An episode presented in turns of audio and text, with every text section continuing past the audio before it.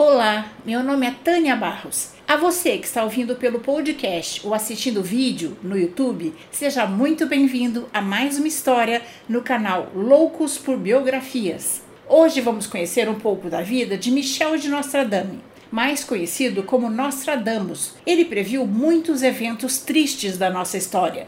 Era um homem erudito, conhecia o latim e o grego muito bem, o que lhe possibilitava obter conhecimentos de fontes importantes. Era um boticário que praticava alquimia, como muitos no século XVI, e se tornou muito respeitado, especialmente após a epidemia da peste negra que assolou a Europa. Pesquisadores dizem que Nostradamus, inclusive, dava indícios de que conhecia a lei da gravidade antes de Newton e as leis de Kepler antes de Kepler.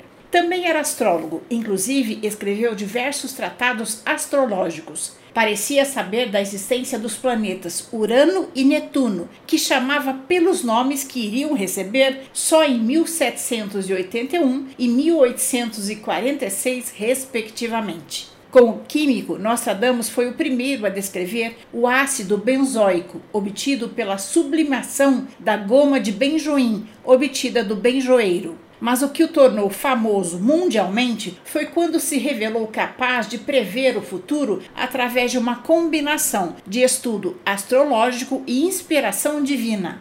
Em 1555, ele publicou As Centúrias, que são profecias organizadas em 10 conjuntos de 100 quadras, o que dá aproximadamente 100 quadras poéticas, com previsões sobre eventos futuros. O trabalho foi dividido em 10 séculos, com cada século constituído de 100 quartetos proféticos. As quadras combinam latim, grego e francês arcaico, escrito com enigmas, anagramas e epigramas. São muito complexos e exigem um intérprete que contenha conhecimento em várias áreas. Supõe-se que ele tenha feito dessa maneira obscura para fugir da Inquisição, porque quem previa o futuro naquela época era considerado bruxo, herege e ia para a fogueira. Como também era poeta, ele usava um estilo poético para expressar suas previsões. Esta obra tem sido utilizada para antecipar os eventos mundiais ano após ano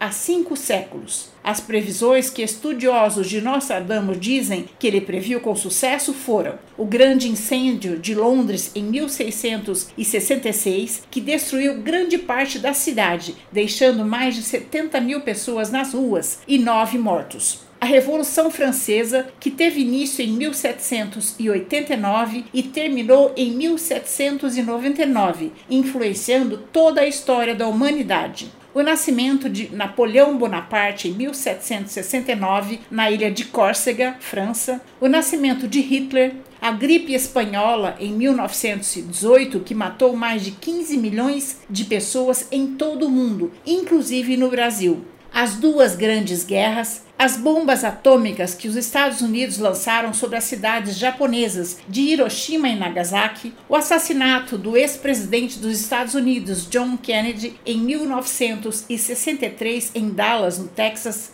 os ataques às torres gêmeas do World Trade Center, ocorrido no dia 11 de setembro de 2001 nos Estados Unidos, o início da pandemia da Covid-19 e a morte da rainha da Inglaterra, Elizabeth II, em 2022. Agora vamos às previsões de Nostradamus para 2024. Já adianto que não são muito boas não, mas mesmo quem acredita em previsões, elas servem como alertas de coisas que supostamente podem acontecer e muitas vezes podem ser evitadas. Segundo Nostradamus, em 2024 haverá uma nova guerra mundial, onde os Estados Unidos, a Rússia e a China estarão envolvidos. Haverá um grande terremoto na Califórnia, nos Estados Unidos, e outro na Itália. O Papa Francisco vai falecer e um novo pontífice de pele escura, vindo da África ou da Ásia, será eleito. Este será o último Papa. As alterações climáticas que nos fizeram sofrer de calor em 2023 irão se intensificar em 2024, causando inundações, incêndios e a seca, que transformará o mundo. O rei Charles III da Inglaterra terá um reinado curto. Ele irá renunciar e será sucedido pelo seu filho mais novo, o príncipe Harry, e não por William. A China Hoje, a segunda maior economia do mundo vai ultrapassar os Estados Unidos, se tornando a maior potência econômica mundial em 2024. Isso resultará em mudanças significativas na ordem econômica mundial, com a China e não mais os Estados Unidos definindo a agenda comercial, diplomática e de segurança internacional.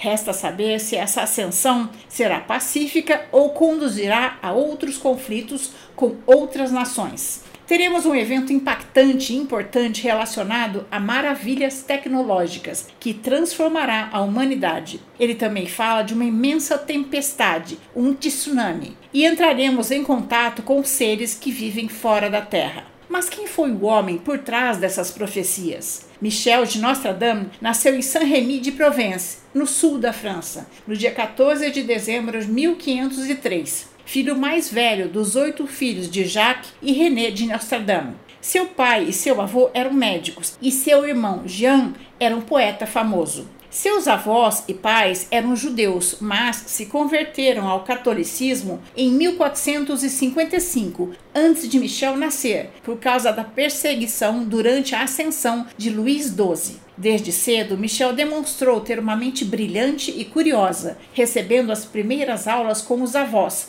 onde aprendeu latim, grego, astrologia e ocultismo. Aos 15 anos, entrou na Universidade de Avignon. Por causa de sua memória incrível, inteligência e espírito brincalhão, Nostradamus era muito querido pelos colegas de classe. No final de 1520, a epidemia da peste negra havia se alastrado pelo país, fazendo com que a universidade suspendesse as aulas. Depois de deixar Avignon, Michel viajou pelo país por oito anos em busca de ervas medicinais. Em 1529, após alguns anos vivendo como farmacêutico, entrou na Universidade de Montpellier para cursar medicina, mas acabou sendo expulso quando a universidade descobriu que ele era farmacêutico. Isto era proibido segundo os estatutos da universidade. Depois da expulsão, Michel voltou a ser farmacêutico, indo para o sul da França. Acredita-se que a peste bubônica, como também é conhecida, teve início no século XIV na Ásia Ásia e se espalhou por toda a Europa, fazendo com que repetidos surtos dizimassem populações de vários países até o século XVII. A peste negra era transmitida por roedores e pulgas. Era extremamente contagiosa e dolorosa. Por vezes causava delírios e manchas negras por todo o corpo. Daí o nome peste negra